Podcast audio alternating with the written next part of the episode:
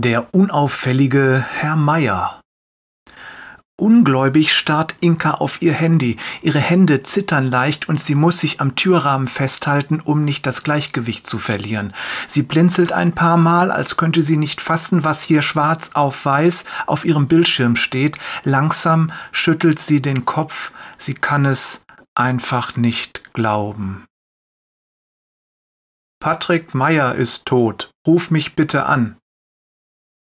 Kerstin muss es gerade erst erfahren haben. Inka lässt sich auf die Bank vor ihrem Haus fallen. Vor ihrem inneren Auge taucht sein Bild auf. Ein Mann fortgeschrittenen Alters, das graue Haar sorgfältig gekämmt, wie er während des Gottesdienstes unauffällig in einer der hinteren Reihen sitzt. Einmal hatte sie neben ihm gesessen, da fiel ihr auf, dass er während der Predigt ständig nickte. Und kaum war der Segen gesprochen, da hatte er ihr kurz zugelächelt und war dann Richtung Ausgang verschwunden. Der Arme, denkt Inka. Er ist auch solch ein Kandidat, von dem nur Gott weiß, wie es um ihn steht. Kerstin nimmt sofort ab. Vorhin haben wir noch über ihn gesprochen, ist das nicht komisch? Ja, das ist bedrückend. Aber ich denke, er ist jetzt beim Herrn. Sie hofft es aufrichtig. Man hat bei ihm so wenig gesehen. Was sind seine Früchte? Halt dich fest, sagt Kerstin. In der Zeitung steht, dass er heute Nachmittag einen Herzinfarkt hatte und schon auf dem Weg ins Krankenhaus gestorben ist. Und es ist ein Nachruf dabei. Ein Nachruf? Ja, wusstest du, dass er eine Stiftung gegründet hatte, die Stipendien an benachteiligte Jugendliche vergibt? Ich wusste das gar nicht, aber hier steht, dass er selbst in seiner Jugend auf die schiefe Bahn geraten war und sogar im Gefängnis gesessen hat. Und hier steht, dass viele Jugendliche dank seiner Stiftung die Möglichkeit hatten, eine Ausbildung zu machen und ihr Leben zu verbessern. Nein, das wusste ich nicht. Inka wird schwindlig. Lass uns morgen weiter telefonieren, ja? Klar, Süße. Ich schick dir gleich noch den Artikel. Bis morgen. Später sitzt Inka am Küchentisch, vor sich ein Blatt Papier und einen Kugelschreiber.